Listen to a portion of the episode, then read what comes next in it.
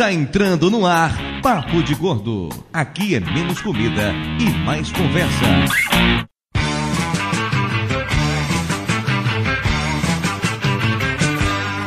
Deu pra ti, baixo astral. Vou pra Porto Alegre, tchau.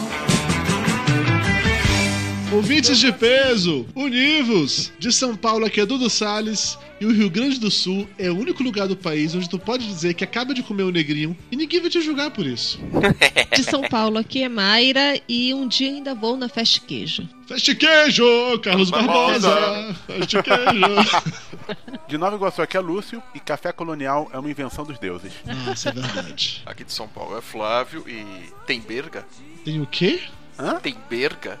Tem berga? Entendedores bergamota. ah, tá. Bergamota, ok, tá bom. Flávio comprou um dicionário pra se comunicar melhor com a esposa.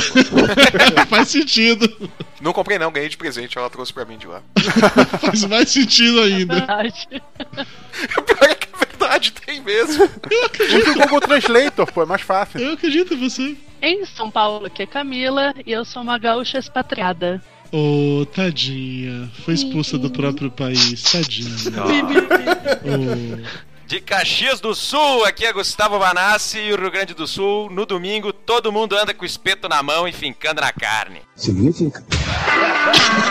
o livre! Deus é livre! Deus o livre! Já foi muito espetado assim, Vanassi? Olha, eu, eu ando espetando por aí, velho. Por isso que eu ganhei 10 quilos desde a última gravação que eu fiz com vocês. Detalhe que toda vez que você grava com a gente, você fala que você engordou 10 quilos desde da última. Isso é um problema sério. Tu tem que me ver ao vivo aí, velho. Tô redondinho, só alegria, velho. E de Beto Gonçalves aqui é Nando Gaúcho contando os dias para a festa de queijo. Você vai pra festa queijo esse ano, filho da puta? Eu vou todo ano, cara, porque Eu tem que manter também. essa barriga. Caralho, que inveja que eu tô de vocês. Que É uma maravilha, cara. Não dá pra perder, velho. Pois é, ouvintes, bem, estamos aqui para fazer mais um episódio da nossa série Turismo Gastronômico. Hoje vamos abordar turismo gastronômico no Rio Grande do Sul. E para isso temos aqui de volta duas figuras carimbadas do Papo de Gordo. Gustavo Vanassi, Deus o livre! que ficou famoso graças à sua predileção por ovinhos de chocolate orgânico. Foda-se, Dudu! Toda essa galera do Papo de Gordo, foda-se. Tem que lembrar, né? É, tem que lembrar sempre. E também Nando Gaúcho, nosso webmaster, que faz jus a ser o webmaster do Papo de Gordo, já que ele é o mais gordo dessa gravação de hoje. Porra, ser mais gordo que o Dudu significa muita coisa. É. Ah, mas tem que Pô, mais relação que o Dudu. peso-altura, ele também é o mais alto, né, tio Dudu? Sim, é verdade. Ele é o mais alto, ele é o mais gordo, ele é o mais careca. Significa que você tem um desafiante à altura, Dudu. Tem, tem justamente a altura. E também, ob- obviamente, a Camila não é convidada, ela faz parte da equipe, mas a Camila, a, a esposa do Flávio e a gaúcha de carteirinha está aqui hoje para tentar manter o Flávio um pouco sob o controle, que falaram que ele tá muito descontrolado nas últimas gravações, então ela veio hoje para puxar o cabresto, puxar as rédeas, que diz que mulher gaúcha é tudo braba. Você é casado com uma, Vanessa? Mulher gaúcha é tudo braba mesmo? Cara, eu vou te dizer que é, velho. Quem manda em casa, na verdade, é que nem em qualquer lugar do mundo, cara. Não tem. A mulherada tá com tudo. Aqui, velho, se tu rateia, a mulher gaúcha desce a cinta, meu brother. Tá certo também. O programa de hoje pesa 746 quilos, que nos dá uma média bem razoável de 106, enquanto o Vanassi vai contar um pouco mais sobre todas as surras que ele já levou da mulher. É, ainda bem que esse negócio de desce a cinta aí, galera. Cinta normal de couro, tá, né? O cintaralho. que- Strepon é coisa do Lúcio Luiz. Pô, Vamos no nosso coffee break e já voltamos. Vou pra Porto Alegre, tchau. Pra ti, baixo astral.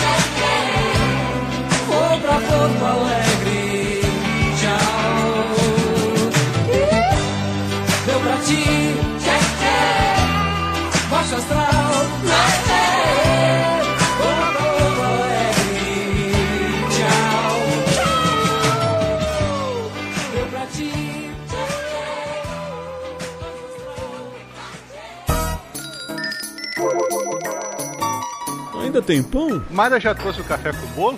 Isso é bolo de quê, hein? Passa a, a faca. Por favor, me dá esse pedaço de torta aí. Um pedacinho do canto, do canto. Rapaz, Dudu é tão gordo, mas tão gordo, velho, que ele foi batizado no Sil hoje. É, aquele cara é muito chato. Pão, o pão tá quente, eu quero pão quente. Ficou sabendo do Flávio? Quantos carboidratos tem isso aí? É muito calórico? Tem leitinho. Velho, passa o açúcar pra mim, faz favor.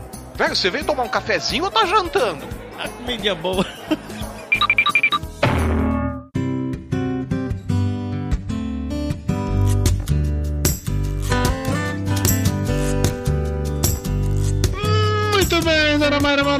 de volta para mais uma emocionante sessão de recadinhos do Papo de Gordo, do nosso Coffee Break. Finalmente lembrou o nome, hein? Não, mas eu lembro na hora de gravar ele, eu esqueço só na hora de gravar o podcast, é diferente.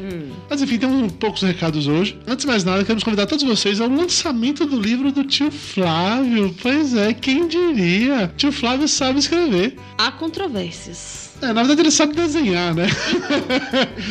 O Vida com Logan, o site do Flávio, a série de tirinhas do Flávio, virou um livro que será lançado pela Panda Books. O lançamento será aqui em São Paulo, dia 27 de julho, é um sábado, às 16 horas, na Saraiva do Shopping Center Norte. Então, se você estiver em São Paulo, a obrigação sua está lá para apoiar o tio Flávio, para comprar o livro, para pedir autógrafo pro tio Flávio, para tirar foto com o tio Flávio, para dar um beijo no tio Flávio, pro tio Flávio se sentir muito amado. Tenho medo, tenho muito medo. Então, ó, 27 de julho, sábado, 16 horas, livraria Saraiva do Internorte. Eu quero todo mundo lá, quero lotar aquela livraria. Eu quero que não cabe mais ninguém ali dentro. Todo mundo amando o tio Flávio loucamente. Agora que o recado mais importante já foi dado, vamos pros outros recados. Dona Mara Moraes, e-mail do Papo de Gordo, se alguém quiser mandar uma mensagem pra gente ler no Papo de Gordo Café, escreve pra onde? Escreve arroba papodegordo.com.br Ou também pode falar com a gente nas redes sociais, que seriam pela ordem que você quiser. Vamos lá. twitter.com barra papo de gordo, facebook.com barra papo de gordo e papodegordo.com.br barra plus no Google Plus. Além, obviamente, do YouTube, assine o nosso canal do YouTube, por favor. Lançamos uma paródia nova, não faz muito tempo. Tá lá o tio Lúcio pagando de Anitta, toda sensual, fazendo a dança do. Do acasalamento? Não, não. Fazendo o show dos adiposos, sensacional. É tão surreal, mas é tão surreal que só assistindo realmente. Não dá pra dizer outra coisa. Então assina o nosso canal do YouTube, é ele- até porque além de paródias, tem também Papo de Gordo Café, blá blá blá, essas coisas todas. E obviamente comprem as camisetas do Papo de Gordo, a camiseta Viva Las Vegas do Moçaman Elvis, está fazendo um sucesso absurdo. Eu já tenho a minha e ela é linda.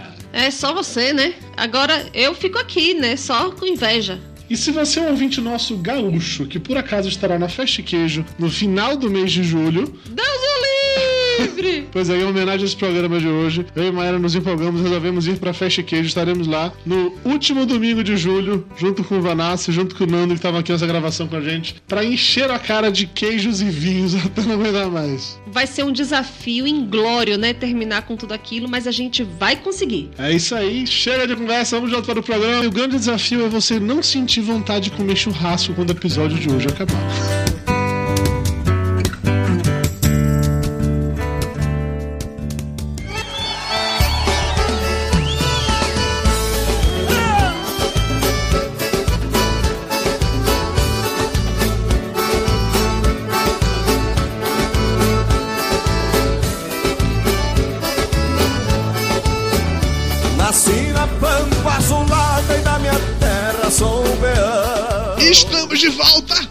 Vamos direto para o momento cultural Galdério do tio Lúcio. Bah. Uma historinha regada a mate do tio Lúcio.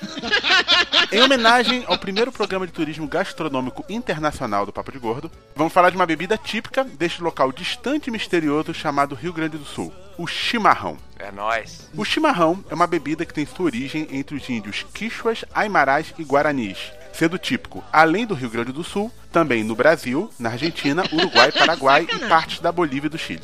Peraí, é sério que o chimarrão tem origem indígena? Sim. É. Dizem que sim.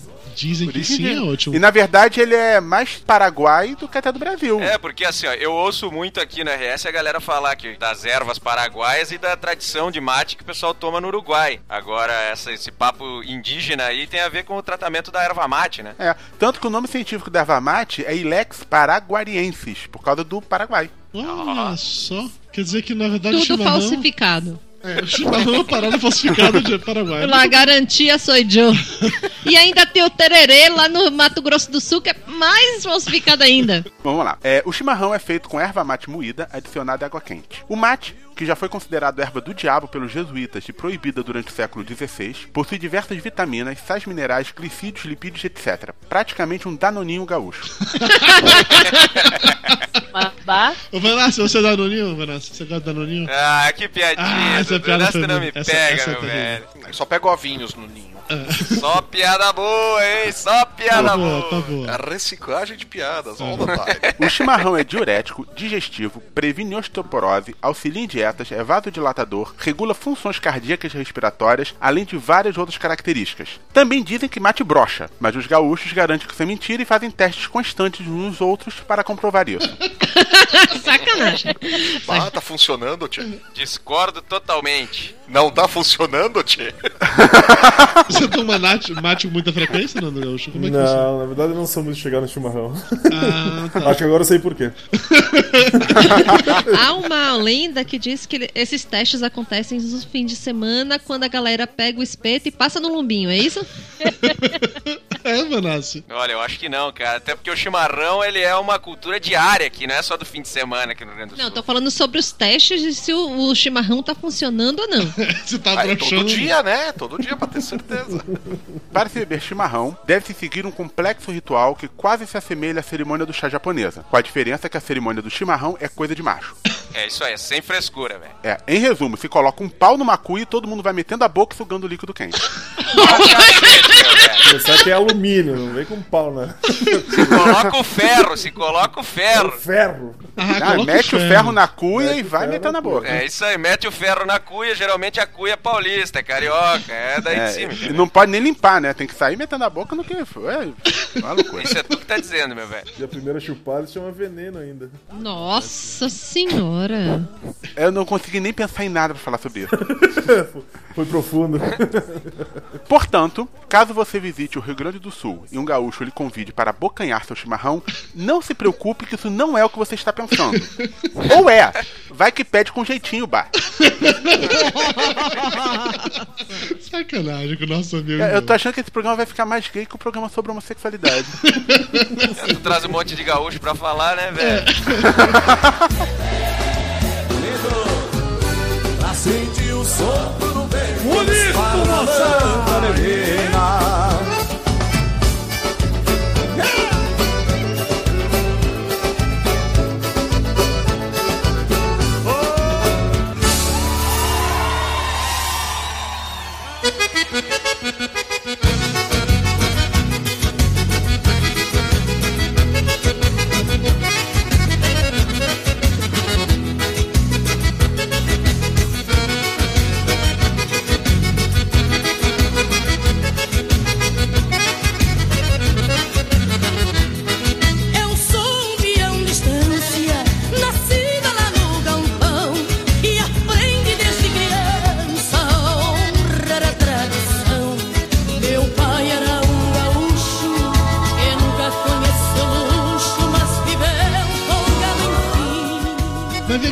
Sério, qual a graça do chimarrão? Meter a boca no pau e ficar chorando, pô. É que é, é ele é amargo. diurético, ele possui vitaminas, sais minerais. Não, o Danonil também, mas o Danonil pelo menos é doce, cara. Cara, o legal do chimarrão é que ele dá uma liga que nem café, meu. Aqui no Rio Grande do Sul o pessoal gosta muito de tomar o chimarrão porque ele dá essa, essa vitalidade que o pessoal fala aí, né? A erva mate tem essa propriedade de deixar a gente mais ligadão. Então muita gente toma o chimarrão pra dar aquela animada de manhã. É engraçado, porque que nem café, tem gente que toma café antes de dormir, né? Pra dormir. O pessoal também às vezes toma chimarrão. É, anima de pra- um lado e desanima do outro, né? É, exatamente. É aqueles papinhos de, de roda de chimarrão, né? Justamente, é a roda do chimarrão é que faz o chimarrão ser interessante. É o momento onde tu consegue reunir os amigos, reunir os familiares e tá ali conversando, entendeu? A tradição da, da amizade frente e o chimarrão é que proporciona isso, digamos, em alguns momentos. Fica todo mundo passando Conversar na rodinha. É, Mas tem gente que toma chimarrão no trabalho também. É engraçado, por exemplo, às vezes eu vou em cursos ou workshops, enfim, vários lugares do Brasil aí, é sempre fácil a gente identificar onde é que tá a gauchada, porque é onde tem a roda onde tá passando o mate. A galera leva mesmo, e não tá nem aí. Leva pro trabalho, leva pra curso, leva pra onde for. Leva pra... Se pudesse entrar no estádio de futebol, até no estádio TV a galera tomando chimarrão.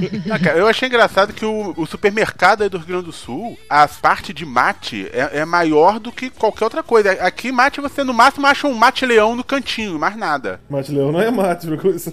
É. Porra, Lúcio. Avisa pra eles, pô. Eles que se chamam de mate. Se tu for em uma venda mais tradicional, realmente tem os espaços ah, separados pra isso, com bastante acessórios e tudo mais. Mas na- nos mercados grandes, só se tu for no Alegrete, né? Que é uma, uma cidade aqui do Rio Grande do Sul, onde a galera fica o. Onde é que fica o Alegrete? Não me perguntes Não me onde, fica o onde Alegrete. fica o Alegrete. Segue o rumo do teu próprio coração. Eu não entendi, isso era pra ser uma piada gaúcha. É foi? piada interna. É gaúchos entenderão. Só os fortes entenderão. Eu já experimentei chimarrão mais de uma vez. Cara, não é legal, velho. É amargo. É amargo, é quente, tem, tem gosto, sei lá, de, é, capim com ruim, água. Não cara. é legal, velho. Mate-leão é melhor. Dudu Salles é juvenil, devia tomar mate de leite.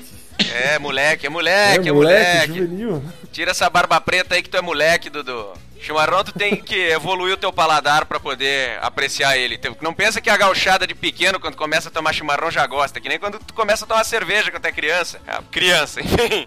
Tu vai pegando o gosto do negócio, né, cara? Quando tu vê, tu acostuma e depois, ah, como a erva mate tem essa propriedade de Brochar? broxar, de ela dar uma ligada no cara, o cara acaba pegando. Tem gente que diz que até cria dependência do chimarrão, cara. Tem que estar sempre com o ferro na boca aí todo dia. Fale mais sobre isso, Nando Gaúcho. Eu falei, eu não sou muito chegado no chimarrão, não.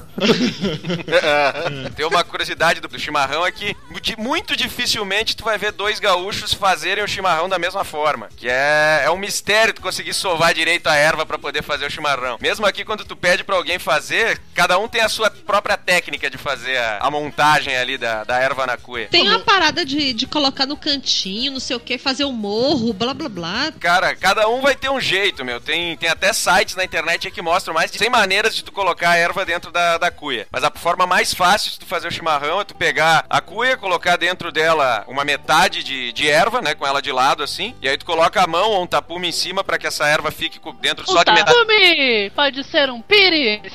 É, pode ser um pires, pode ser qualquer coisa. Aí tu larga um pouquinho de água morna dentro pra erva sentar. E depois tu larga ah, água quente dentro pra encher até a metade da cuia. Enfia a bomba com o dedo em cima da de onde tu sorve a água em cima pra que ah, o ar não saia e não encha de erva dentro da bomba. Gira ela ali dentro. E aí quando tu colocar água quente depois tu vai conseguir sorver ela. Não deu pra entender, né? Eu ia falar isso, a Camila tentou me ensinar a preparar a bomba, eu não consegui, cara.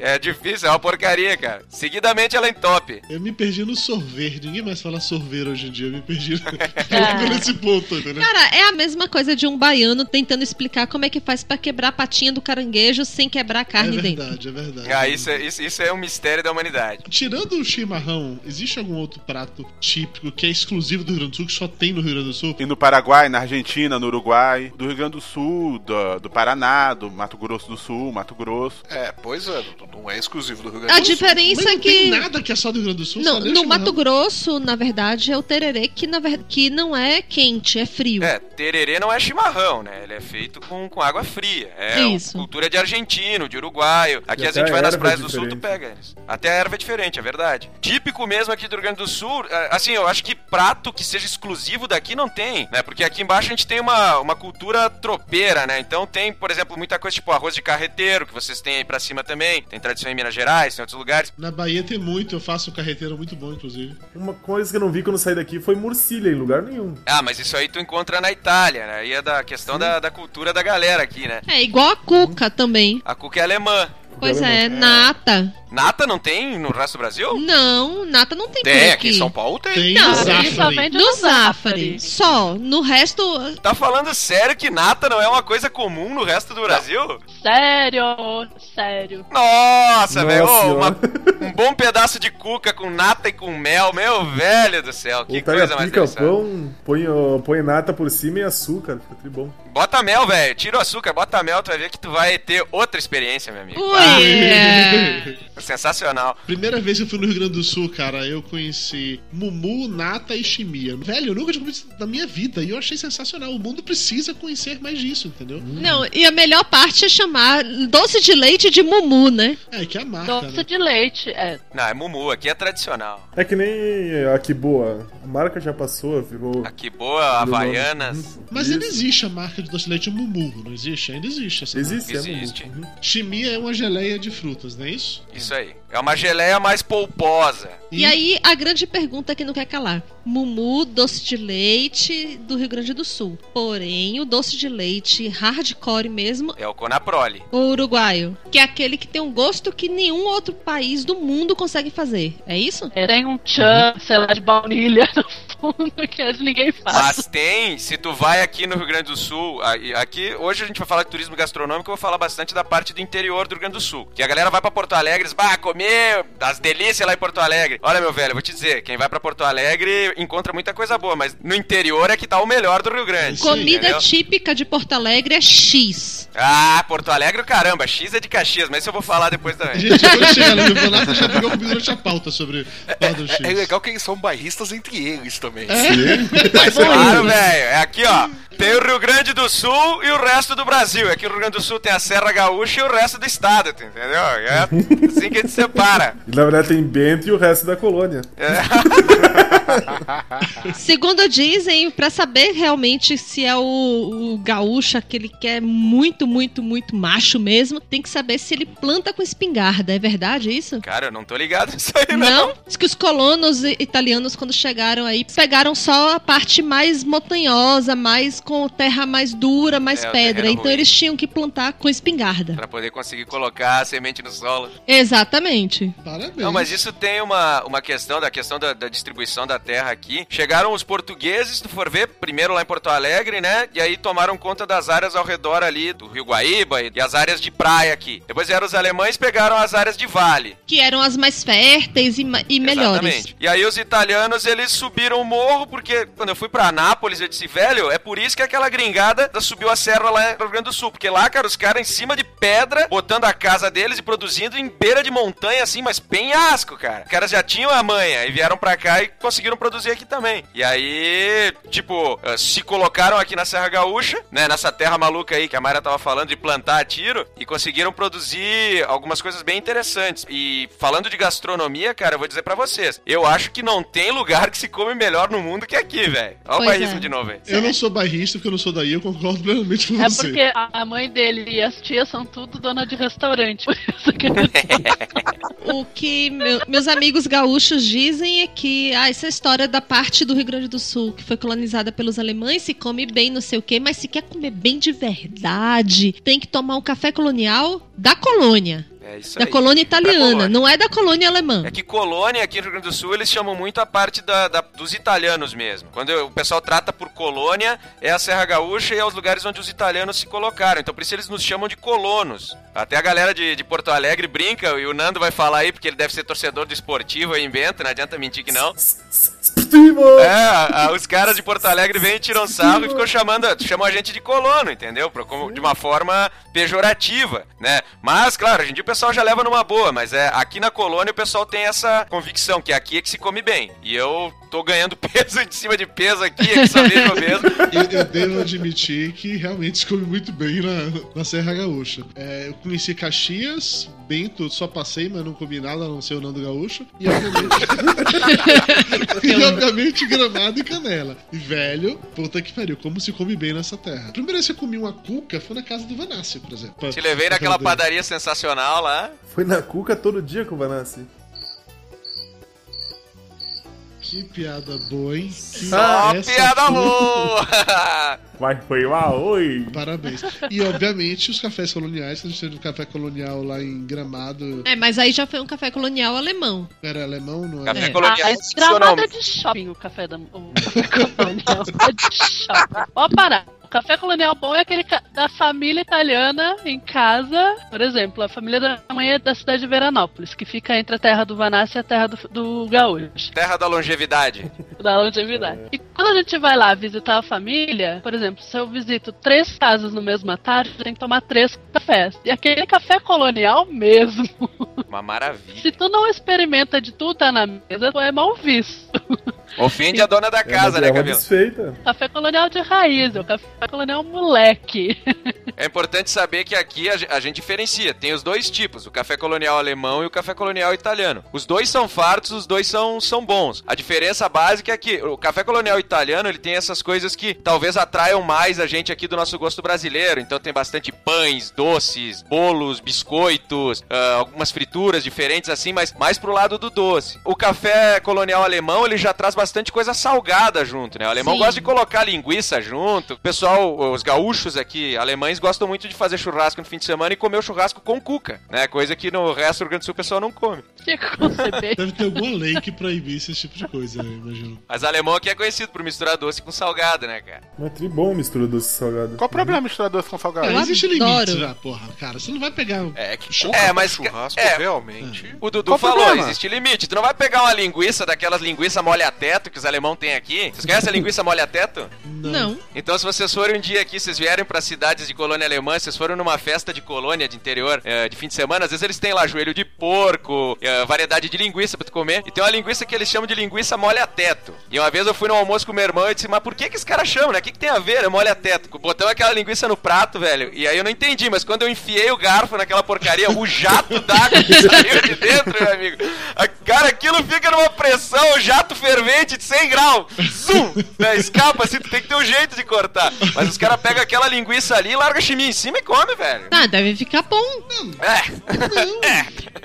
Tá, a cuca, juntar a linguiça, met... porra. Claro, ó, ó, na boa. Se tem geleia de pimenta e geleia de pimenta que você coloca na carne e fica muito É, bom, outro é tipo é de geleia vai ficar bom também. Mas aí depende, por exemplo, tu bota geleia, essa parte de geleia doce na carne, tu bota em carne de porco, em carne de cordeiro, né? Agora os caras aqui misturam com tudo, pega Não. costelaço de gado e bota no mumu e vambora. Cara, eu já botei doce de leite numa picanha e ficou bom. Não, não. Ah, mas tu é, tu, é, tu é maluco, né, Lúcio? Puta que pariu. Tá, Dudu. E, e por falar em, em café colonial, fale do seu desespero, né? Fui pra Gramado lá, Café Colonial, e o meu desespero é que não foi a primeira vez que eu fui num restaurante que você podia comer à vontade. Mas foi a primeira vez que eu comi num restaurante que os caras estavam repondo a comida na sua mesa. Isso é um negócio tenso, porque você ficava lutando pra acabar aquele prato, o cara ia lá e colocava outro igualzinho na sua frente. E você lutava pra acabar ele de novo, via outro. e bot- Cara, Cara, eu lutava pra acabar para que colocassem o outro. mas é uma sensação desesperadora, Lúcio, que chega um momento você percebe que você vai perder aquela guerra, que você não tem como vencer, Cara, entendeu? quando eu fui em Gramado, eu tava no meu auge. Então eu ganhei, eu venci a guerra. É o famoso ápice do apogeu. Não é porque você ainda tinha intestino e pregas, né, Lúcio? Exatamente. Cara, hoje em dia eu até vou, mas vou ter que três vezes dar uma pausa. Não, e foi foda porque assim, eu comi muito, muito. Naquela época eu tinha estômago ainda. Eu comi muito, mas demais. Quando eu já não tava aguentando mais, eu levantei pra ir até o banheiro. E na volta eu percebi que tinha uma, uma parede, sei lá, Doces. armários com tortas, com doces que eu não tinha comido ainda, porque eu não tinha visto aquilo dali. Aí o desespero foi ainda maior. Não, entendeu? esse gordo chorava na minha frente. Mas, gente, olha isso. Sério, eu fiquei triste porque eu não ia conseguir comer aquilo dali. Eu não ia ter um outro dia pra voltar pra comer aquilo dali. E é uma frustração. Eu não vou mais conseguir comer aquilo nunca mais na minha vida. entendeu? Eu não tenho mais estômago. Eu não aguento mais aquele tipo de coisa. Essa que é a vantagem de misturar salgado e doce. Sim. Eu quando eu fui pra Gramado, eu verifiquei a parte de doces, comi salgado pra caramba, botei, manda os doces. Eu fui comendo doce, depois volta os salgados. Eu fui comendo salgado, depois volta os doces. Então você não perde nada. É muito bom, é muito bom. Eu recomendo pra qualquer pessoa. E uma coisa eu vou falar pra vocês, se vocês estão apaixonados aí dizendo, ah, Gramado e Canela é melhor que Buenos Aires, cara, Gramado e Canela é, é sensacional, mas cara, eu digo pra vocês, o Nando Gaúcho vai confirmar ali. Bento Gonçalves e a parte do interior de Bento Gonçalves, pra quem quer comer, velho, e beber, bate em Gramado e Canela mais ah, Frouxo, tranquilamente. frouxo. Bento Gonçalves, Garibaldi, a cada sete mulheres Exatamente. toda, né? Mesmo que o mundo desabe sei o que as asas do poncho trazem por dentro.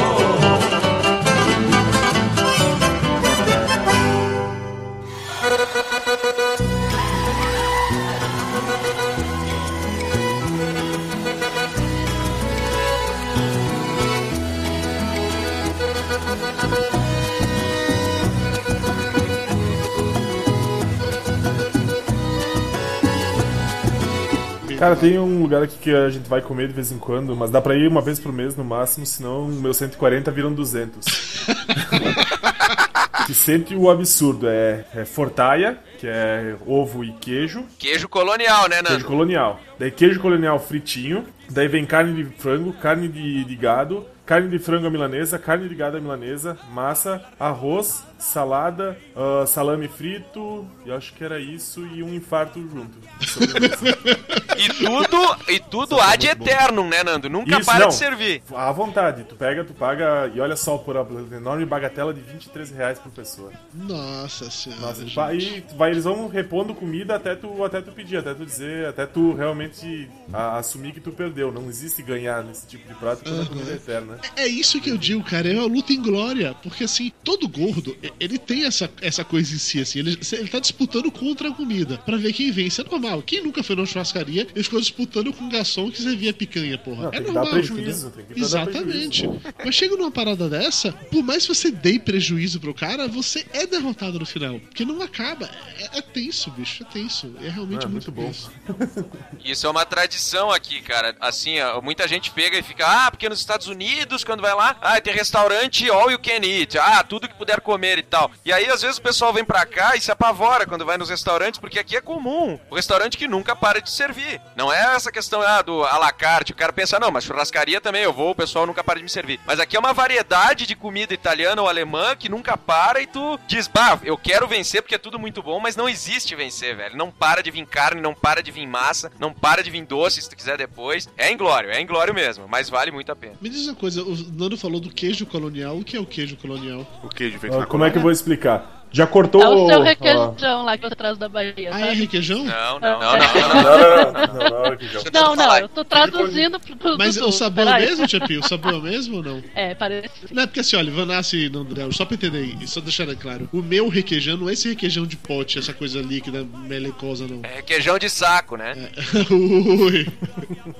Gente, o Dudu trouxe da Bahia um que ele chama de requeijão, que é o queijo colonial nosso. Ah, Pura. bom. É gostinho de casa. É que lá na, na Bahia a gente chama de requeijão, entendeu? E veja o resto do país chamando requeijão, aquela paradinha que tem no copo, não tem graça. Lá na Bahia, esses requeijão de copo chama requeijão cremoso. Que o requeijão, requeijão, aparentemente é o queijo colonial. Era essa a minha dúvida. Não, mas o nosso queijo colonial é um queijo bem forte. É um queijo feito na colônia mesmo, que o pessoal coloca. Eu não sei como é que, que, que- que tipo de coisa que se coloca no leite. Tem alguma colônia de bactéria ou o quê? Que, que a pessoa tem que botar pra, Colônia pra fazer a Colônia de bactéria pra ser colonial, entendeu? Mas é, como é que tu coalha? Aí tu tem que botar alguma coisa ali pra agir, né? Ele vai ter que pegar e agir no queijo. E aí o pessoal aqui da, da colônia faz um queijo, ele fica bem forte, bem apimentado, e ele é até bem fedorento, né, Nando? É um queijo bem fedido até, mas ele é, é muito gostoso. Esse queijo colonial ele é totalmente diferente dos queijos que se compra no mercado normal. É um queijo, o pessoal aqui na Serra chama de queijo serrano, né? Esse queijo aí. E ele é muito bom pra fazer frito, pra fazer com ovo, como falou o Nando ali, pra fazer a tal da fortaia, que dá um gás que, meu Deus do céu, dá mais gás que batata doce esse negócio. Você come Sério. isso com o chucrute e acaba com um problema de metano no país. Nossa! Se tu come uma fortaia com chucrute, te dá um churril, meu amigo, e quando tu caga, suja até as costas, velho. Vai. O negócio sobe até o pescoço, velho. Sacanagem. Pô, tem que lembrar de nunca comer isso. E, e os embutidos? Explica pra gente aquela paradinha lá, é morcilha, não é isso? Aquele negócio é feito Morcilha com sangue de porco. É isso. Falem-me sobre esses, esses embutidos que eu nunca vi em nenhum outro lugar, não sei aí. Tem murcilha preta e murcilha branca, né, Nando? Sim. Cara, se os dois são feitos de sangue, como é que um é sangue branco? É que um tá coagulado, né, e o outro tá cozido. Nossa, Então, que a- gostoso. aquela que tá com o sangue coagulado sem cozinhar é a murcilha vermelha, essa murcilha preta, né? Aham. Ah, na Itália eles chamam de, de morcella lá, e eles têm também, mas é, é bem nojento de ver fazer a murcilha. Eu já vi o pessoal aqui fazer murcilha, fazer salame, fazer queijo de porco, fazer essas coisas aí. Queijo de porco, pra vocês terem uma ideia, não é queijo, tá? É feito com miúdos de porco. É um negócio com gordura, miúdos e um monte de tempero que eles pegam e metem dentro do- da tripa assim e fazem esse tal de queijo de porco. Mas que é, muito gostoso, É tipo eu. assim, seu- você come e seus órgãos internos reclamam, é isso? Exatamente, Não liquefado. reclamam. Eles mandam mais, mandam mais. O Lúcio jamais comeria isso. Ah, agora que sabe como é feito, talvez Eu- não, mas a aparência não é tão ruim, não. Cara, eu comeria. Até porque se for pegar salame colonial também, é tudo mofado em volta do salame. Então, se tu vai saber realmente que aquela capinha branca é mofo em volta da tua comida, Cara, tu não vai o- os comer. melhores queijos são praticamente mofo puro, então dá pra comer tranquilo. Vocês sabem que esses embutidos aí, né? Por exemplo, tu, tu mata um porco, o porco dá pra usar 100% dele, né? Não tem nada. Só bota fora do porco o que tem dentro de fezes e urina. Porque o resto do porco se usa 100%. Até os dentes do porco tu pode usar pra fazer alguma coisa. O pessoal usa pra fazer ração e farinha, né? Mas pra, pra animais. Sério? Sim, sim, sim. Quando Esses os caras matam. calça. rapaz. Não, não é, isso é tradicional. Essa parte gaúcha aí é alemã. E italiana também nessa cultura de fazer embutido, né? Então os caras pegam, fazem com o sangue do porco, alguns miúdos fazem a murcilha preta e a murcilha branca, com outros miúdos fazem a queijo de porco, misturando tudo ali, com carne, aí tem que ser de gado, né? Mas o cara pega uma carne ah, que não é de primeira, com gordura e tal, dá pra fazer o salame, temperando ele bem. Se tu pegar uma carne mais nobre, tu faz a copa. Copa, Copa é muito É, bom. mas é o melhor embutido, pra mim é o o top do embutido é a copa. Aham. É copa vocês conhecem, tem no A Brasil gente tá inteiro. comendo né? nesse A gente tá comendo aqui. grávido. Parabéns, parabéns, sensacional. Ah. Isso aí tinha tudo no Fast Queijo lá pra comer também, lembra, Dudu? Sim, sim. sim. Não a morcilha, mas a copa, a salame. Mas, por exemplo, o turista acabou de chegar em Caxias do Sul, não conhece ninguém, ou só conhece um cara que não dá dica de porra nenhuma. E aí, pra onde ele tem que ir? Pra puta que pariu, claro. Não, tu vai pra rodoviária e vem pra se fuder, né? Não, é, em Bento tu vai comer melhor, mas em Caxias é o seguinte, velho. Chegou aqui, tem que comer um X. Isso aí é internacional. O Dudu não foi porque a gente não levou ele comer X, que ele foi lá em casa, depois a gente foi comer outras coisas. Foi comer uns travecos lá perto do, Também, do Jockey isso. Club. Mas aí não. O dia que eu ah, cheguei, você me levou pra comer um, uma mega sanduíche, um negócio de um torpedo, sei lá, uma porra dessa, assim. Mas X eu não Eu te levei no Gemi Rocha? Sim. Tu comeu um torpedo lá? Comi um mega sanduíche grande pra caralho. Que eu... Aquilo lá é um tipo de X que faz aqui em Caxias. Pra tu ter uma ideia, aqui em Caxias é o, o melhor X do mundo, velho. Não tem nada a ver com o X que faz no resto do Brasil, esses sanduichinhos que vocês fazem aí. Aqui o negócio é abonado, é arregado. E em Bento não tem X bom, né, Nando? Tu não Claro que vai tem dizer X que tem. Aqui é o Magnatas do X? Vai. Magnatas, X-Picanha. Mas credo, Olha o cara! olha o barrismo, olha o barrismo. Meu irmão é caxiense e mora em Bento. Pergunta pro meu irmão aí se tem algum X que presta em Bento. Cara, depois que tu vem aqui, tu come o certo em Caxias, eu vou te levar, Nando, pra tu provar aqui. Cada hamburgueria que o pessoal chama aqui, ou, ca- ou xizaria, enfim, tem a sua própria receita. Eles fazem seu próprio hambúrguer. Então a galera compra a carne, tempera e faz seu próprio hambúrguer. Tem a, a manha de fazer a montagem do X com os ingredientes dentro sempre fresquinhos, o, o jeito de tostar o pão. E o segredo do X bom é o chapeiro, velho. É o cara que faz o X. Isso aí é uma coisa que a galera aqui sabe. Então esses caras, eles têm uma, uma sociedade secreta pra fazer esses sandubas aí. E, cara, não tem sabor igual. Em lugar nenhum do Brasil, lugar nenhum do mundo, velho. O negócio é, é gigantesco e muito saboroso. Olha, o primeiro que eu comi X foi em Porto Alegre, foi na lancheria do parque. Eu acho bizarro o O pessoal X chamar- coração, né? Isso, chamar lanchonete lancheria, mas ok, tudo bem, são atos de vocês. De onde eu venho, o X nada mais é do que qualquer sanduíche com queijo. Ele vira X, acabou. Então, X Tá burger. certo? Mas não, não beleza. tá errado. X salada, porra. E aí, aparentemente, no Rio Grande do Sul, o X por si só já é um mega sanduíche grande pra caralho, Cheio de negócio. cheio de E com paradinha seu pão especial também, há de se conver, porque vai pra São Paulo, os caras fazem X com um cacetinho. Esse da lancheria do parque é- era um pão redondo, grandão, do tamanho de um, de um prato de almoço. Pão É de X. Pão aí. X. Ah, mas o que eu comi na- lá em Caxias não era isso, não. Era prensado. Parecia já. Ah, não. Vocês não sabem fazer X, para. Ah, É, dentro. credo! É que a gente levou ele pra comer um torpedo no Gemi Rocha, que é um tipo de X feito com uma baguete gigantesca. Mas aqui, pão de X, tem a- as xarias aqui que fazem o próprio pão também. Os caras desenvolvem a própria maionese, fazem aquelas maioneses saborosas aí, que a galera tem essas maionese verde no resto do Brasil. Aqui os caras, cada um faz a sua pra ter uma- um diferencial dentro da, da, da hamburgueria, da xaria ou da lancheria ali. Aquilo que o Dudu comeu é uma espécie, é uma variação do X tradicional, mas o X tradicional é esse que ele comeu em Porto Alegre ali. Não te levaram no Trianon pra comer Bauru? Não, não me levaram um treinador pra comer Bauru. Vida. Mas Bauru não é coisa de São Paulo? É isso que eu ia falar, Bauru não é de São Paulo. É, é outra, é o mesmo nome, mas. Outra apresentação. O, Bauru do Trianon, o Bauru lá em Porto Alegre, faz com pão bundinha, que é um pão com formato de bunda mesmo. Pa, pa, pa, pa, pa, para. Parou, Você vai lá parou. pra Porto Alegre comer uma bundinha. É, Dudu, tem É cacetinho, pode ter bundinha também. Cara, mas é muito piada pronta, bicho. Que porra. Vai uma carne gigante assim dentro, ovo. Bundinha com queijo. carne, Dudu. É, Como bundinha assim? com Peraí, peraí, peraí. Na não, bundinha não, não. vai carne e ovo. Vou, peraí, É, uma carne ovo calma. Calma que vocês não entenderam. Pero Na bundinha vai uma carne gigante. É diferente. Pobre bundinha. Pra vocês terem uma ideia, o Bauru ah, de Caxias e da Serra aqui também é diferente do Bauru de Porto Sim. Alegre e do Bauru Esse- do resto do Brasil. Esse o Trianon é, a gente chamaria de Bauru ao pão aqui. Que no de vocês não vai no pão, vai na bundinha direto, não é isso? Não é bundinha. Direto na bundinha, não tem, não tem que disfarçar. Cara, nosso Bauru é, é 100 vezes melhor. É, a gente chama aqui de Bauru ao prato. Pode botar um pedacinho de pão do lado, mas que também fica bom pra caramba pra comer com pão. Mas é basicamente um pedação de bife bom pra caramba, nada de. eh, Se tu pegar num lugar bom, o bife vai ser bem macio. É um filé, geralmente. Filé, é. Ovo, presunto, queijo e salada em volta. Mas é muito bom. Assim, ó, por exemplo, tu vai aqui em Caxias, eu vou levar vocês pra comer um, um bauru no Danúbio aqui, vocês vão ver o que, que é. Pegar um bauru rei ali no Danúbio. Os caras te servem um filé do tamanho do teu dorso.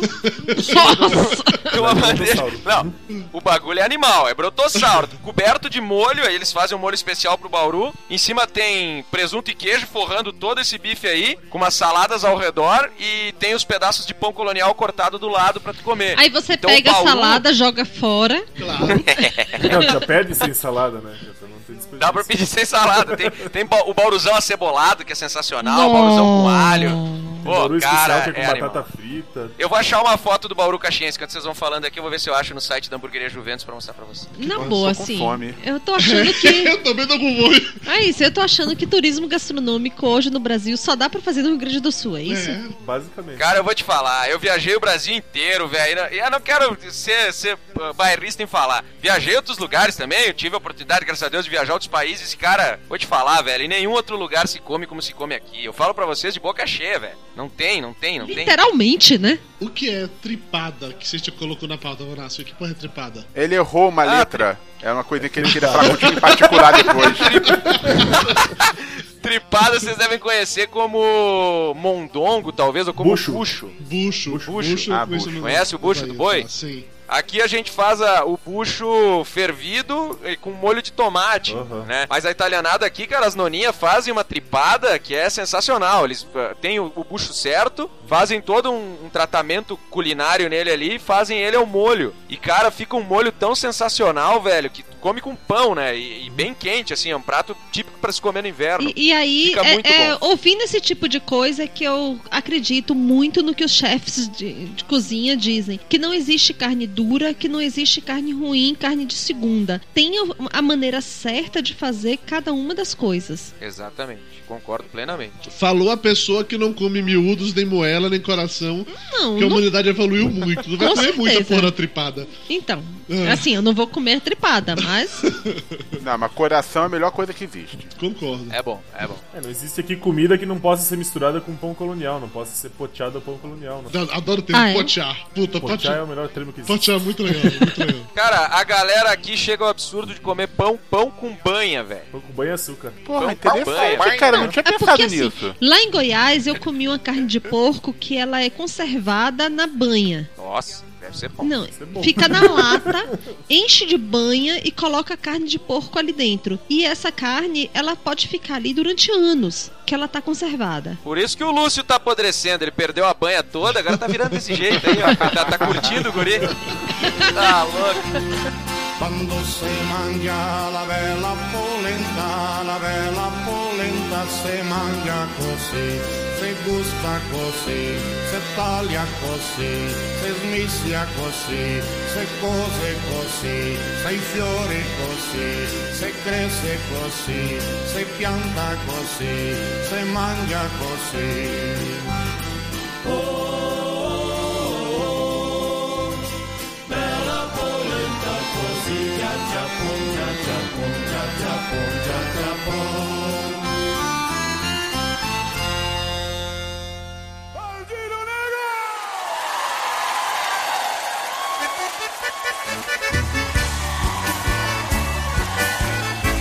Todo mundo segurando na palminha da mão com os cerrados aí, quero ver. Vamos lá.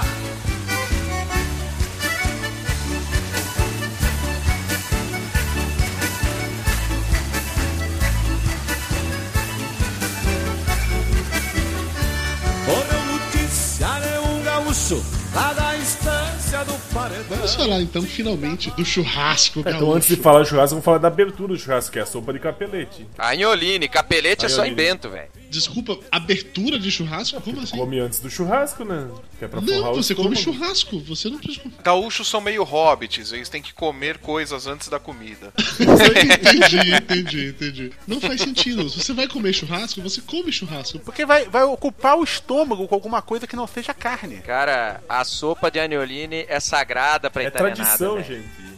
Não estão entendendo. Assim como o chimarrão tem toda a tradição de ser preparado, o churrasco tem toda a tradição. Aí tem tradição também antes de comer o churrasco. Tem que comer uma sopa de capelete, com pão colonial, ou sopa de E aí depois você vai comer churrasco. Daí depois ainda, tu se mata comendo Tá, churrasco. mas assim, tem, tem alguma diferença crucial entre o churrasco gaúcho e o churrasco feito no resto do país? Existe o churrasco gaúcho e existe a carne queimada que vocês fazem.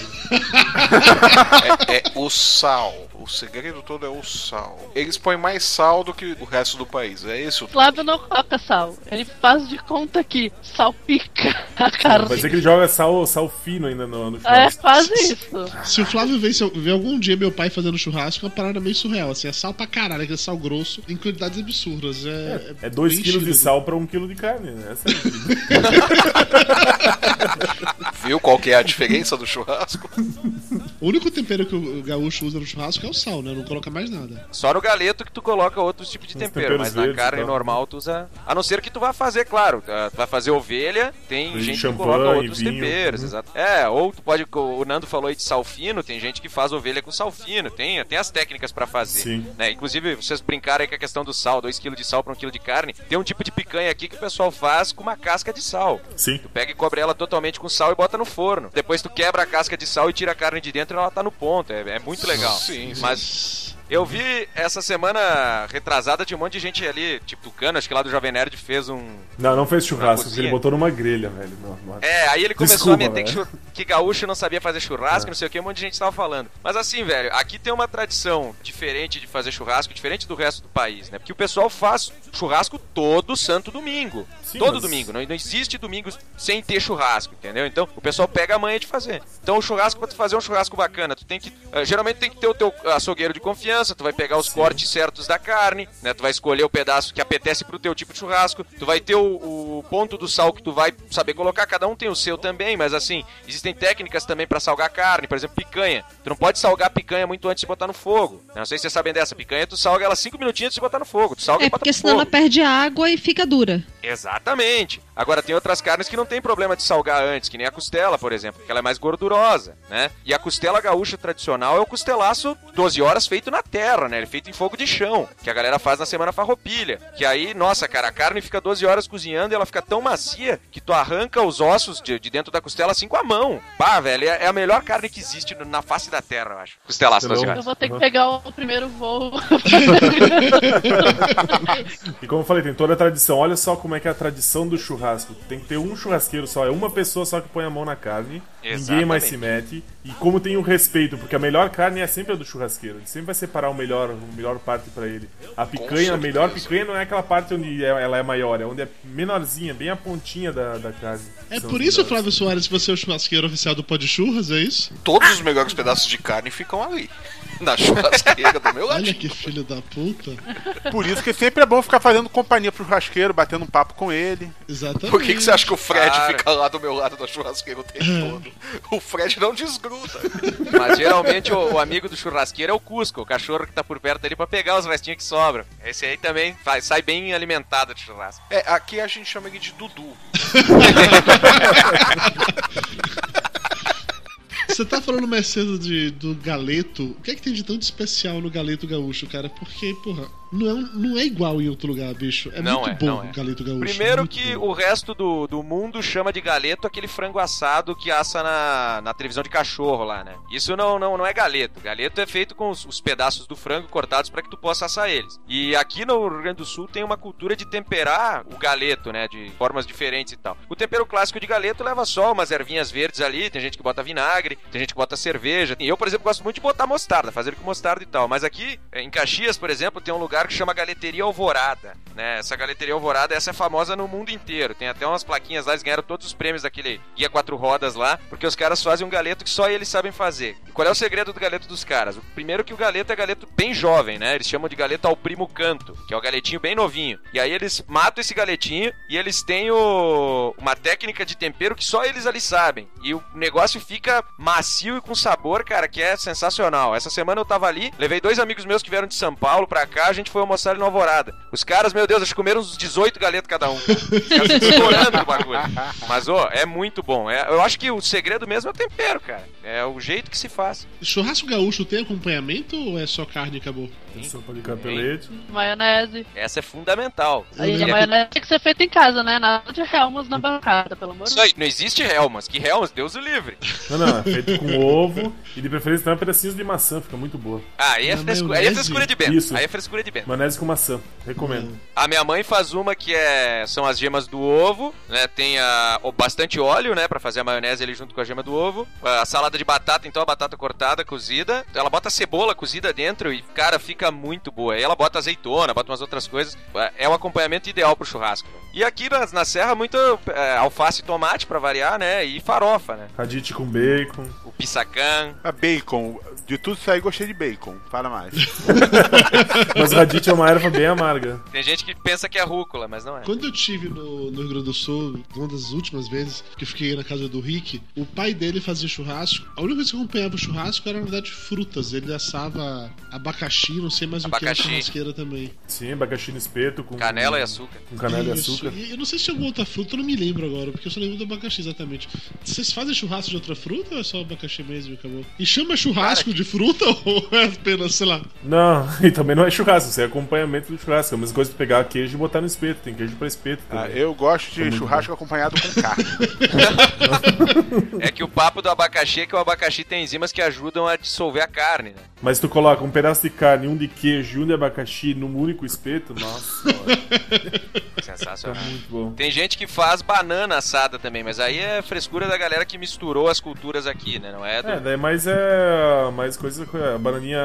Banana frita. Isso, mas eu já vi fazendo espeto também, tipo, botar milanesa e fazendo espeto, aquelas bananas gigantes, sabe? Mas é estranho, é coisa de cultura da galera do pé da serra ali perto da praia, sabe? Tem muita. Aqui no litoral gaúcho tem muita bananeira ali.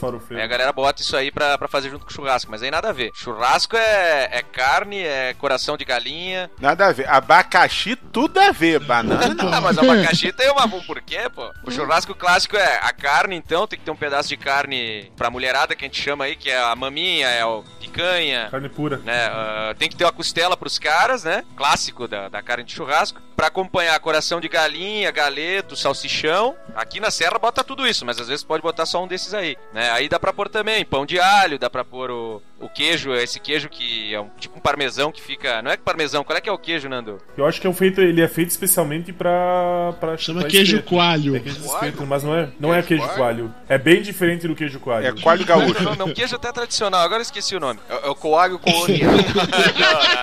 Deve ser coalho, mas tem outro nome lá só de sacanagem. é coalhal. É coalho bergamota. Bergamota.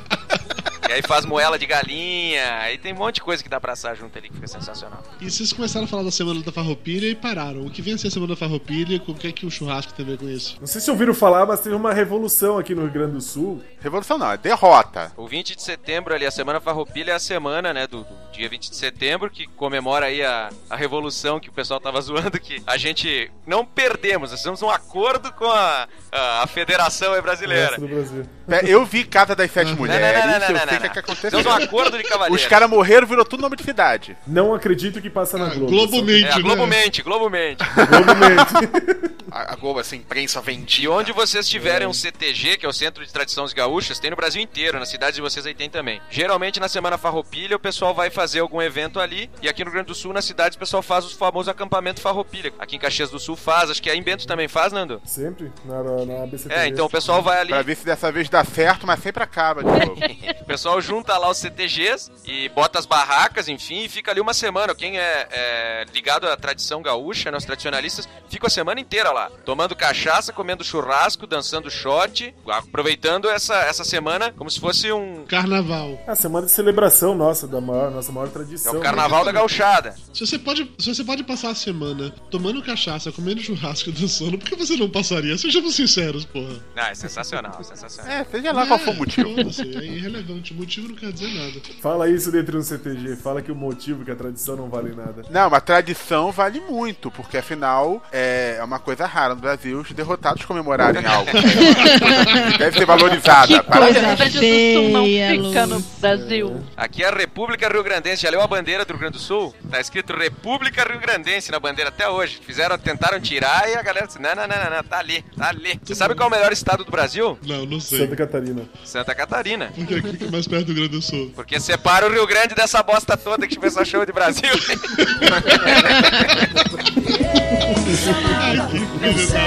De anil, este Rio Grande gigante, mais uma estrela brilhante na bandeira do Brasil. Deus é gaúcho, de espora e mango, foi maragato, ou foi chimango. Querência amada, meu céu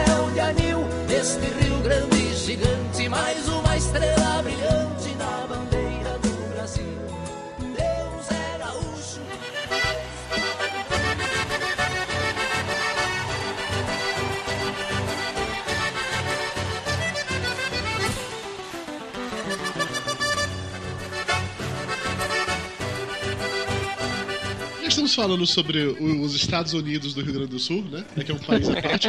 Falar um pouco sobre, sobre o dialeto culinário gaúcho, assim. Tem algumas expressões que hoje eu tô fazendo uma pesquisa antropológica com, com alguns amigos gaúchos, ver o que, que ficava, era diferente de, de um lugar pro outro. né? O Flávio já comentou sobre a bergamota. É uma parada escuta que essa porra dessa fruta tem 60 nomes diferentes, né? Vocês chamam de, mer- de bergamota. Aqui em São Paulo, mexerica. E na Bahia, tangerina. Então, assim. Mas são diferentes. A bergamota não, ela é maior. É diferente, Mayra. É a mesma merda, Mayra. Tangerina é uma coisa, bergamota é outra. A tal da mexerica pode até ser a bergamota. Tangerina é uma coisa, a bergamota é outra. A bergamota geralmente ela tem a, a, a E tem a casca um pouquinho pocã mais... também, né? Tem a pocã também, tem a pocã também. A casca da bergamota geralmente ela é mais fina e mais difícil de tirar. Que da tangerina e da pocã. A pocã é a mais fácil, aquela que tu pega, mete o dedo e tu já tira toda a polpa de dentro, né? Os gomos, enfim. Mas se tu pesquisar no Google Imagens, tu encontra os três tipos ali separadinhos. Não, no Wikipédia diz: tangerina, citrus reticulata, também laranja mimosa, mandarina, fuxiqueira, poncã, laranja cravo, mimosa, vergamota, clementina, Bergamota? bergamota ou mexerica. Bergamota. É, mas aí, aí quem escreveu foi algum brasileiro, né, velho? Não foi um Galdério, velho. Foi alguém desse Ou país seja, aí. o nome desta Não, mas tem bergamota, bergamota, também. Tangerina. Tem as duas Ou seja, coisas. dessa merda é tangerina. Toma essa, resto do Brasil, tá? Bergamota vem do turco Begarmut, Ó. pera do príncipe. É uma pera ainda por cima. A, a fruta tem uma esquizofrenia, né, coitada?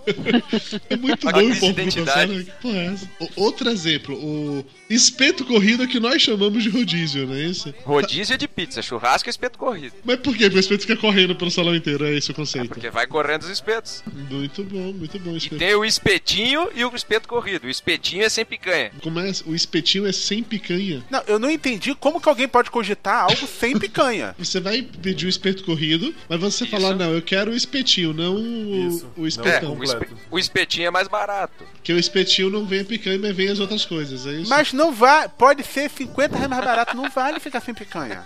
Eu concordo, mas existe, existe. Até em São Paulo existe isso, nas churrascarias gaúchas. Vamos lá, outra coisa. É, essa daqui eu me identifico porque na Bahia também é assim. Vocês também chamam pão de cacetinho aí no Rio Grande do Sul, né? Exatamente. Mas isso é cultura de português. Né? É, cultura de português, exatamente isso. Lá em Salvador também, pela própria colonização, a gente fala isso também. Mesmo esquema com a empim. Vocês falam empim aí ou falam mandioca? Não, aí Aipim. Muito bem. Aqui, aqui em São Paulo chama de mandioca ou macaxeira, Flávio? Aqui, aqui a gente chama de mandioca. É, é, é o povo de São Paulo que é, que é mentira besta mesmo. Tudo bem, tá valendo.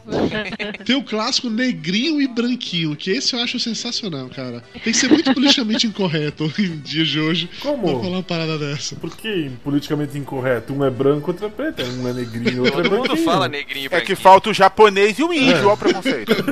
Negrinho é o brigadeiro e o branquinho é o beijinho. Não, não, negrinho é negrinho, o branquinho é branquinho. É, mas vamos combinar que beijinho é uma forma muito gay de chamar o branquinho, né, velho? É, muito gay. a gente chegava pro teu amigo, ah, me dá um beijinho. É que também dizer que comer um negrinho não é uma coisa muito hétero, né? É uma coisa muito hétero e também Beira pedofilia. era pedofilia, exatamente isso. A- Aquele meu amigo do sul, quando ele teve lá em Amargosa a primeira vez, ele chegou realmente numa dessas lancherias, como falam vocês assim, pra dizer que queria comer o negrinho. E o cara olhou pra ele com aquela cara assim de.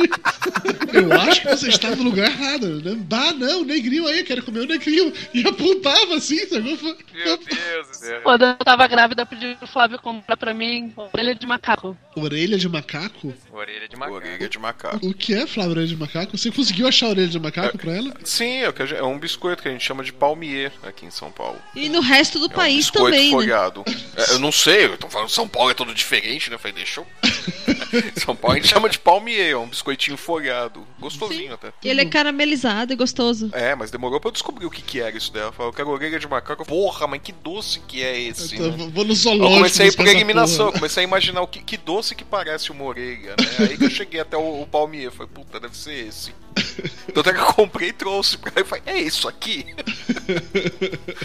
Podia ser pior, podia ter pedido pra ti uma cueca virada. É. É, esse eu só fui descobrir há pouco tempo por causa do Zafari, que ela, que ela comprou, ela chegou lá, olha, olha, olha, tem cueca virada. Eu falei, ah, mas no cesto de roupa em casa também tem um monte lá. não." Tá no chão do banheiro, inclusive, né, Flávio? Várias. assim, Tem várias. Eu deixo um monte ali toda semana. Só que não é tão boa assim quanto aquela colônia, né? Aqui o grosso daqui feito com, com cachaça ou feito com nata também, é outro, são outros tipos de Bom, grosso. é outra coisa. Tô falando daquela cueca virada mais fofinha, né? É, com aquela que o Dan tá freado É de aquela que é- verdade. é, você usa só um dia e vira, não é que você fica a semana toda. Não, e a mais Não, sequinha porque- é feita com cachaça. É, essa sequinha é o que é o famoso grosso. Aquela, a mais fofinha, eles chamam às vezes de cueca virada mesmo, mas também é grosso, enfim, mas. Também é o grosso, grosso aham. tradicional é o fininho, né? Aquele, aquele Aham. que é o sequinho, que é a cueca virada sequinha. Que é um doce que vocês devem conhecer, tipo, um tipo, é um tipo de biscoito feito de, de massa, assim, que ele é fritinho e que ele é de, de origem italiana, eu acho. Não sei se é italiano ou alemão, mas acho que é. Italiano. E é, é muito gostoso de comer com café, com chá. E strunfoli, vocês conhecem ou não? Não. Nossa, talvez não com esse nome. Não conhece Strunfuli? É, mas então o cara saiu da colônia muito cedo. Strunfuli são umas, umas bolinhas, é um doce feito com umas bolinhas assim fritinhas também, e elas são cobertas de mel. E elas ficam todas juntas assim, parece um favão que tu fica tirando os pedaços das bolinhas e comendo. Vê se eu acho uma imagem pra mostrar pra você. Cobre as bolinhas com mel, junto com um cafetinho, chama o negrinho e manda ver. Um colega meu que trabalha que é gaúcho, ele me falou três coisas que eu não sabia relacionadas com a questão de nome ainda. Que aí no Rio Grande do Sul, vocês chamam o colchão duro e colchão mole do boi de colchão de dentro e colchão de fora. Sim. Que o que a gente chama aqui de pingado, café pingado, aí é taça de leite com café. É isso mesmo? Nunca- Aqui tem pingado normal em Caxias, meu.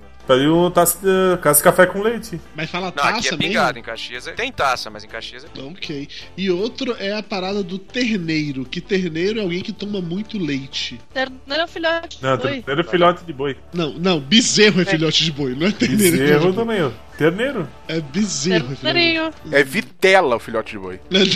Não, e é- aí é ele morto e é morto no espeto Aí ele é morto pra vitelo. comer. Bezerro bom é bezerro vitela. Tem uma carne que vocês chamam de fraldinha. Sim. A gente chama de vazio, que é o vazio da costela. Mas até aí você chama o doce de cueca virada, então empatou. É, eu vou aí na churrascaria nunca tem vazio. Os caras sempre ficam com fraldinha. De qualquer que tá te servindo. O que é que dá o nome de um, de um invólucro de merda pra um pedaço de carne, velho? Ah, falou cueca virada, né? Cueca não precisa ser um invólucro de merda. Depende, quando é fofinha, é, porra. Vem cá, os festivais gastronômicos do Rio Grande do Sul. Eu soube que todas as cidades da Serra tem algum festival gastronômico com base em alguma fruta, é assim mesmo? Em alguma comida. Geralmente Em São tem frutas, Francisco mas- de Paula tem a festa do pinhão. Festa do Pinhão? É, Pinhão, acho que a maior festa do Pinhão aqui, da, se tu considerar Santa Catarina como o sul, é em Lages. Não é a maior festa do Pinhão? Se considerar Santa Catarina como sul. Sensacional, né? Tá, tá no- na região sul, filho É da que puta, pra ele Santa. Catarina tá no norte, cara. É. Santa Catarina é norte, é que nem, é que, é que nem Game of Thrones. Passou da muralha, o sul é sul. A muralha é o Rio Pelotas.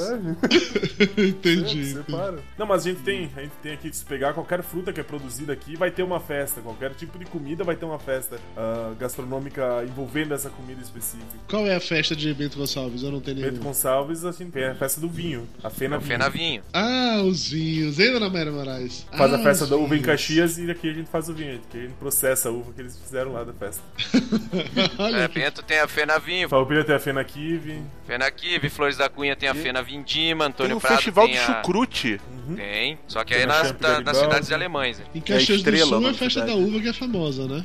Festa da uva, festa da uva. Aí tem, as- cada cidade tem o seu festival e sempre ele é regado de muita comida e bebida, por exemplo. Ah, Ali em Garibaldi tem a Fena Champ, que é um, é um evento que ele não é muito grande, mas tu vai lá e tu come e bebe muito bem também, né? Então o pessoal tem esse cuidado de, de ter variedade É, é de comida e champanhe ou, é, ou o nome não tem nada a ver? É de champanhe, é de champanhe. Porque Garibaldi eu acho que é um dos maiores produtores da América Latina. Eu acho É, chique. na verdade, como é Garibaldi, é espumante. champanhe. É espumante, exatamente. Champanhe é só na França, né? Ah, então aqui chamar de fina espuma não ia dar certo. Fena né? espuma, céu. É que na época que criaram a feira, podia chamar de champanhe. É, agora já não pode mais porque é registrada, é denominação de origem controlada, que nem as coisas da Vale dos Vinhedos em, em Bento ali. Tu bota esse nomezinho em cima do vinho, cobra mais caro por ele. Mas assim, o fato de chamar um negócio de, de Fena Champ não quer dizer que a única coisa que vai ter lá é champanhe, né? Vai ter vinho, Não, vai, não, ter, não, não. vai ter Os comidas principais normais e tal. expositores são da, da região da, dos produtores de champanhe. Mas existem É, outros de tipos de produtores. espumante. Assim como a festa de queijo, não vai ser só queijo lá dentro. Entendi. Lá tu vai comer também queijo, vai comer embutido, vai ter Senão o povo da festa do chucrute ninguém ia.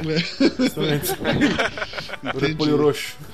Tem a Fena Doce em Pelotas, que teve aquele ouvinte da gente que foi pra Fena Doce, depois se encontrar com a gente lá em Carlos Barbosa na Festa de Queijo, que mandou doces pra Mayra e tal. É tradicional. A Fena Doce é tradicional, mas vamos ser sinceros, Nando e Camila, algum de vocês gosta mesmo de doce de pelotas? Quando não tem outro melhor, sim.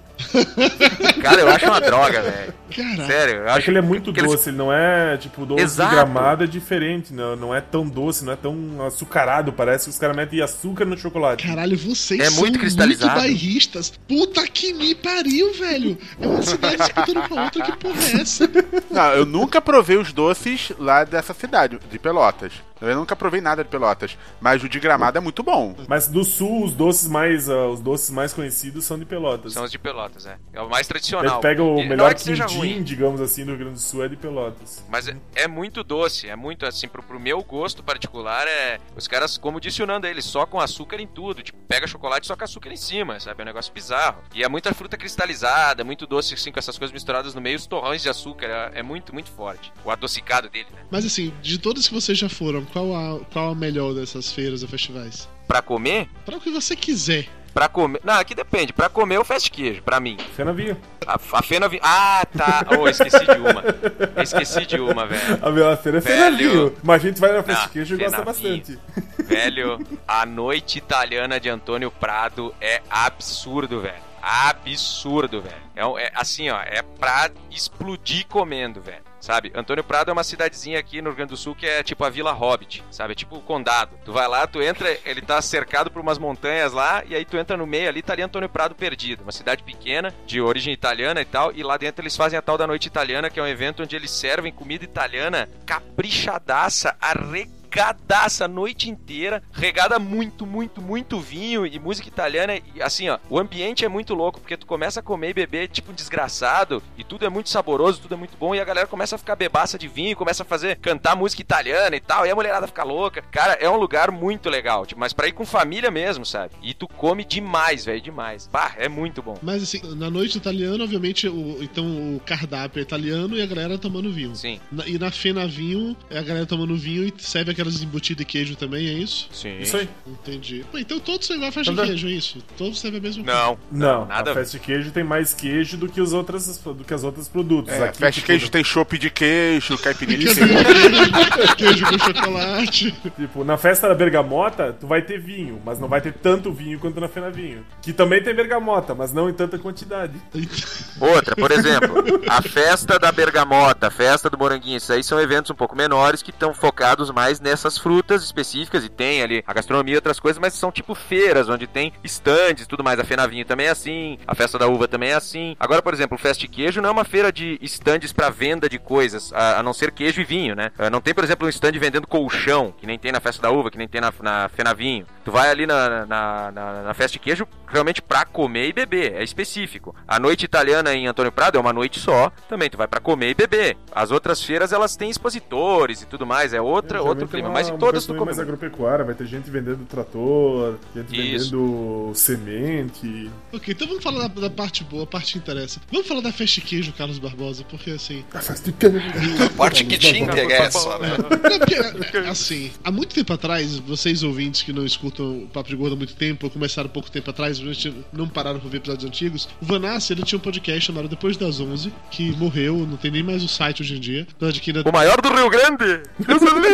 Um dos primeiros podcasts do Brasil. E eu conheci Vanassi por causa do negócio de podcast, e eles gravaram um episódio uma vez falando sobre a tal da de queijo, que eu nunca tinha ouvido falar na minha vida nessa essa porra. Mas eles falaram tão bem da parada que eu fiquei maluco, mas maluco assim, tipo o urso do, do pica-pau, maluco, balançando de um lado pro outro. E eu fui na de queijo no ano seguinte. Me organizei e fui. E cara, é difícil descrever em palavras, entendeu? Você entra, você compra seu ingresso, os caras te entregam uma taça e, sei lá, um garfinho. Um garfo. Você entra num mega salão que é cercado por todos os lados com stands que a galera tá servindo lá. Vinho, ou então queijo, ou frios, ou coisa do gênero. E no meio tem uma outra mesa com um monte de comida. E tem uma porra de umas bandinhas tocando música italiana, música sei lá que porra é. E você começa daquela vibe, não, eu vou experimentar tudo que tem em todas as barracas. E você vai, e aí em um dado momento você perde a conta, você já começou a beber demais. Aí você volta, aí você não tem mais ideia de onde é que você tá. Não, é, tem que frisar uma coisa. Você paga pra entrar e só. Isso aí, isso aí. Paga um valor por. E tem que frisar outra coisa que não tem lugar pra sentar. Então o Dudu tava privilegiado porque tava na sala da imprensa e tudo mais. Conseguiu aproveitar mais a festa. Mas geralmente eles te mandam, eles te, te vencem no cansaço de ficar de pé e até doer tuas pernas. Meu filho, comigo não tem essa não. Eu sento no chão na boa. Não, gaúcho, Não pode carnaval, sentar no chão. Não pode sentar. Carnaval pode de no Salvador, não, A gente fica É isso 20 aí. horas em pé, tem essa não. Tendo cachaça tem, e não tendo tem. queijo, quem se importa com sentar, rapaz? Exato, o Festa de Queijo é um- é um evento assim, ele, ele abre ah, perto do meio-dia e vai até 5 ou 6 da tarde, né? Não vai até muito tarde, porque a galera bebe demais e eles não querem que saia todo mundo bêbado louco no trânsito do- da cidade. Imagina todos os bêbados da cidade dirigindo nessas duas quadras. Ia ser um inferno. Então tu entra 11 da manhã e aí tu pega aquele garfinho, aquela taça. E no início, a gente, quando a gente foi a primeira vez, a gurizada, mesmo depois das 11, a gente chegou lá e disse, pá, mas não tem lugar pra sentar. E aí eles arrumaram lá pra gente, que a gente tava gravando podcast e tudo mais. Mas a gente acabou vendo que o pessoal ficou o dia inteiro lá e tu. Sério, depois da quinta taça de vinho, tu não precisa mais de lugar pra sentar. Claro né? que não. Sério, o chão tu- tá macio, meu amigo.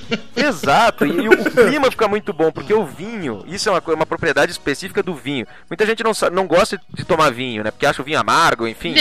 É, não. Aí faz Tem- como o Dudu aí- Salles, que coloca adoçante no vinho. Mentira! Nossa mentira, senhora. mentira. Que viadinho. Nossa mentira, não senhora. tomo vinho, não, eu tomo cerveja. Não... Mas o vinho, o vinho ele tem uma característica muito boa, que é diferente da cachaça, diferente da cerveja, diferente de tudo. Quem toma vinho sabe, quem tá na festa de queijo vê isso acontecer. O vinho ele alegra. Ele, ele, ele dá uma, uma, uma bebedeira que eleva a alma, o cara fica, fica animado, o pessoal fica animado, assim, ele não gera problema, briga, é um clima que todo mundo ele parece que entra num, num transe e, e come demais, bebe demais, festeja demais, e é um dia assim que o cara vai lá na festa de queijo uma vez por ano e, cara, é sensacional, tu não esquece mais, sabe? Fica bem o resto do ano por ter ido lá comer e beber nesse Não lugar. é à toa que os romanos lá, aqueles caras batutas, os gregos também, eles, eles tinham deuses para os vinhos, eles faziam festas para os vinhos, né? Mas os bacanais. Não só Baco, mas Dionísio também. Não pode. É o mesmo. Tá, mas enfim, eles lá têm as É rixas igual deles. bergamota e tangerina, entende? É. Bergamota e vergamota. É melhor não chamar um pelo nome do outro. Vai É que. Baco é gaúcho. Não, se fosse gaúcho, se chamaria Baco Colonial. Tô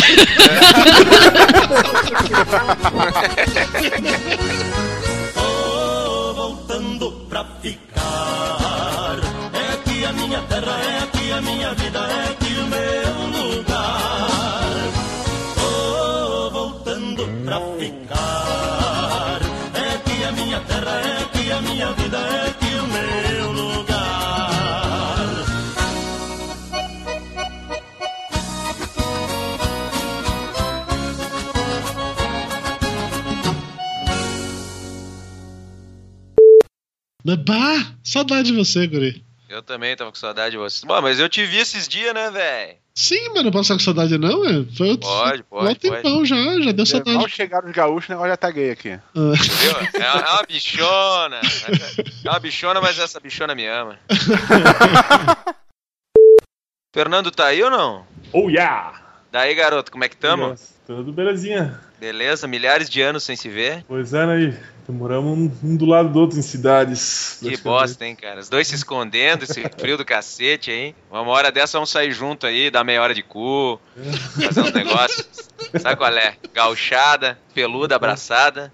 Ah, acho que eu vou desconectar uns minutos. Oi, todo mundo. Oi, Mayra. A vozinha dela assim de Oi, todo mundo. Que tristeza. Chega meio assustada. É. Ah, sei lá. Tantos homens assim reunidos me É, a esperando. maioria é gaúcho. Por isso dizer, mesmo. Homens ela tá sendo bacana, né? Homens ela tá sendo bacana. A Jaque tá saindo aqui agora, tá levando o gato embora aqui também, que tava pulando no meu colo. Tá O gato conhecido como Roberval, né? Ah, tá bom. Esse aqui é conhecido como Bacon. É o que, cara, que você falou? Aqui é Bacon, mas o teu amigo ele falou do namorado dele, o Roberval. Bacon é o apelido carinhoso dele, cara. Tá bom. Vai comer um bacon? Da capa de gordura. Tá, não vai fazer com vídeo, né? Vai fazer só áudio, né? Só áudio, isso. Tá bom, porque isso. se eu abrisse o vídeo agora, vocês iam me ver, cara, eu tô com um cobertor rosinha, que a Jaque me deu. Ah, A coisa mais linda do mundo. Que gostoso. Depois pega fama e reclama. É, põe o gato pra fora. Uhum. Aí o cobertor rosa e o gato. É. Por que, que vocês não Ah. usam o Hangout? Vocês não gostam? Não sei, a gente só usa o Hangout quando vai fazer a gravação ao vivo. Mas é bacana pra fazer gravação assim. Sei lá, é, é, nesses casos é o Dudu que define. Ah, bom, então beleza. Então deixa aquela bicha. Que bicha. Ah, o Dudu Salles, Eu conhece? foi, foi chamar a bicha e apareceu. Eu já, já hora. pra mim, perfeito. Ordem de apresentação: Dudu, Mayra, Lúcio, Flávio, Camila, Vanassi e Nando Gaúcho. Todo mundo eu consigo decorar? Eu preciso escrever no chat. Eu entro depois de quem?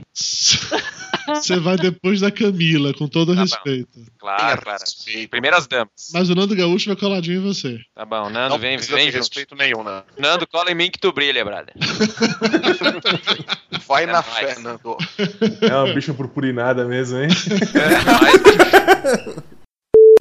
Gente, rapidinho, eu tô vendo um vídeo do Vanassi aqui, ele caminhando na velocidade normal, tem mais de um minuto ele andando e não para de ver comida. Puta que pariu. Cara, isso aí é sensacional. Só que esse aí é o seguinte: esse aí é um evento que é só para iniciados, cara. Esse evento aí tem que ser indicado, não tem ingresso aberto. E é. Pra conseguir entrar é difícil, mas quando tu tá lá, velho, é um negócio animal. É, Animal. Depois da gravação vamos bater um papo, tá, Vanassi? Beleza, Lúcio? Me passa o ADM aí. O que, que eu tenho que fazer pra poder conseguir entrar Ele, olha que ele te diz. Olha, nem te conto, meu velho. No Rio Grande do Sul. Encara o teu chimarrão numa boa. Ô, louco, bicho! Tá gravado, hein? Ô, gurizada, eu botei um link pra vocês ali no chat, ali, ó, de um site destemperados.com.br, que é bem legal aqui do Rio Grande do Sul, do- de umas gurias que passam nos restaurantes e tal. E esse link mostra um almoço clássico caxiense, pra vocês verem. Tem uma foto de um bauru ali. Pô, próxima vez que for em Caxias do Sul, já que eu não conheço ninguém de lá, eu vou acessar esse blog antes. Ah, na próxima tu me avisa que tu quer vir pra comer, meu velho. Eu vou te levar no restaurante Gato Preto, velho. Que, que na verdade é uma lanche... visitar algum lugar. Tá bom, mas Aí vem que eu vou te levar. Esse eu restaurante. Gato Preto... Vanassi, tô indo pra comer. Então vem. Prepara. Você só fala de verdade, galera. Desculpa, Vanassi. Papo de gordo. Com a gente é menos comida e mais conversa.